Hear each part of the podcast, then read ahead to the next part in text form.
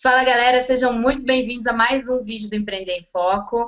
Eu tô aqui com o Lucas Carvalho, do Seu Potencial, Mário do Startantes, e hoje a gente vai falar sobre um assunto que foi um pouco polêmico aí nas últimas semanas. Vamos falar sobre financiamento coletivo e crowdfunding a pedidos da audiência, já que teve toda essa polêmica em relação ao caso Pelpes e tem muita gente que queria mais informação sobre que, é, o que é, afinal, esse financiamento coletivo.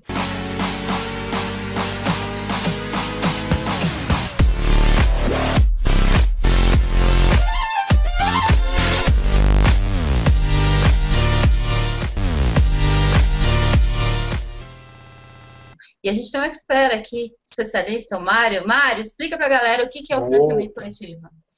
Então, né, o... boa noite, boa noite, boa tarde, bom dia, depende do horário que você está vendo esse vídeo. E, assim, na verdade, são três tipos né, que existem de financiamento coletivos. E você pode, por exemplo, abrir um para doação apenas, que, sei lá, de repente você quer fazer uma obra de caridade, alguma coisa, então você só aceita a doação e vai para fazer o seu projeto, as pessoas gostarem do seu projeto. Tem o outro que você dá recompensa, que foi até o do Zé Berel, né? Lá tinha algumas recompensas que eles davam, não eram tão boas, acho que foi por isso que acabou ficando tão ruim. E uma terceira, que acho que seria bem interessante, inclusive, para ele, seria colocar uma participação na empresa. E claro que assumindo o risco, como se fosse um investimento. Você compra uma, uma, uma pequena parte da empresa, como se fosse ação, né? A pequena parte tem as, depois a participação no lucro, no retorno da empresa, assumindo todo o risco, podendo dar certo ou não aquela startup, né? Então, praticamente, os que eu tenho conhecimento são esses três tipos. Se tiver mais aí, se alguém souber, coloca os comentários.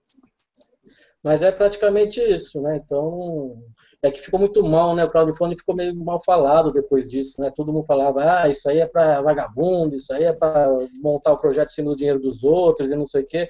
Mas não, tudo depende do projeto que você vai utilizar, como você vai enquadrar e do marketing que você vai fazer em cima disso.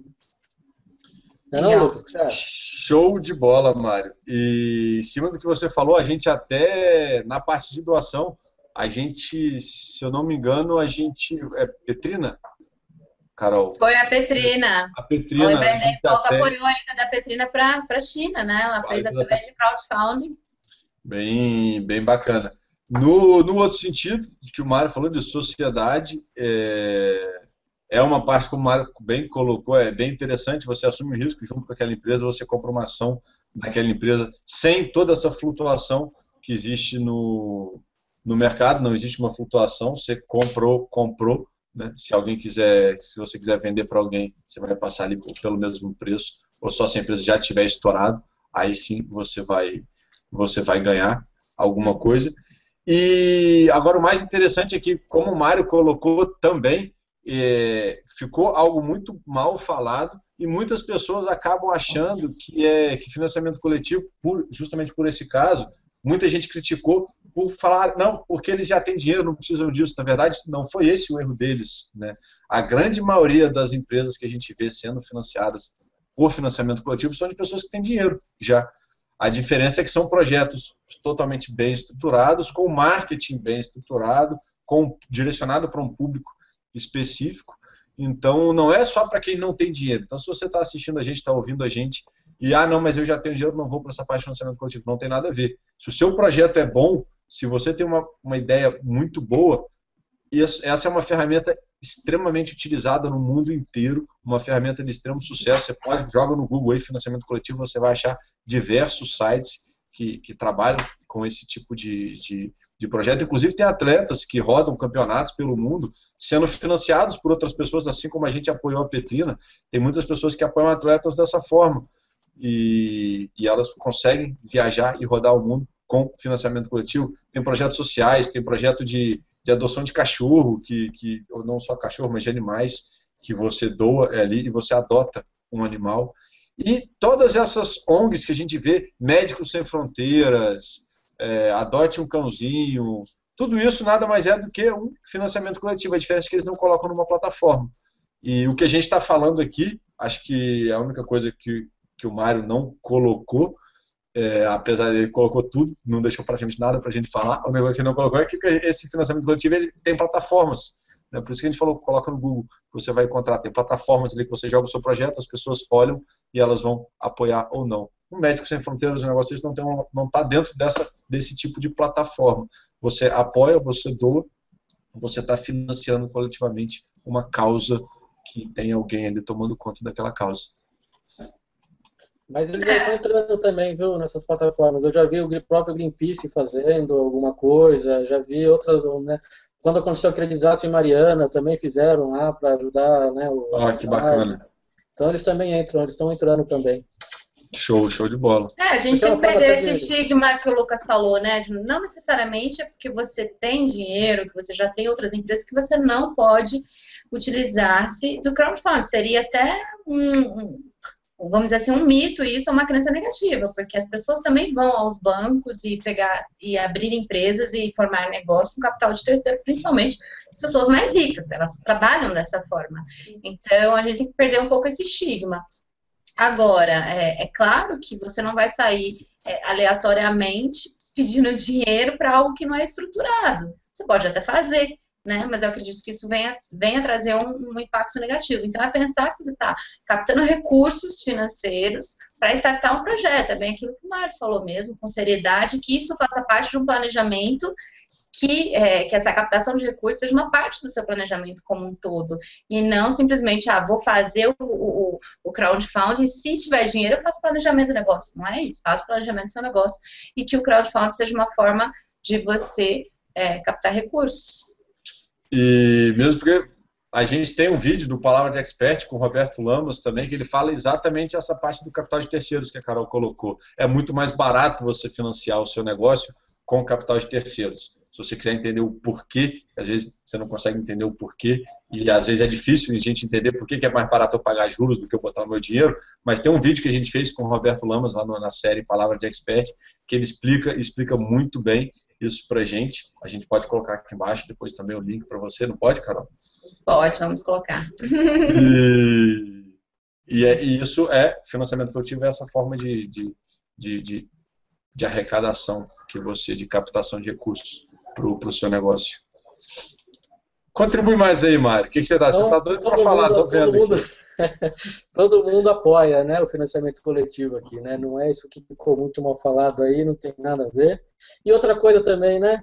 Se você abrir um, claro, como agora eu falou, com uma boa ideia, um bom projeto, uma, né, um modelo de negócio interessante, e abrir, você pode ser criticado por uns ou por outros, tal, mas e aí? Quem vai doar o dinheiro? Quem vai participar? É quem? Completa aí, Lucas, ou Carol.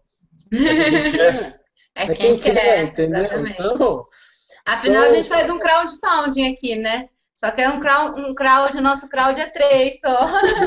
O nosso não tá, não tá muito crowd, não, mas, mas tá lá. Não tá muito crowd, tá trifounding só. Tá, a gente...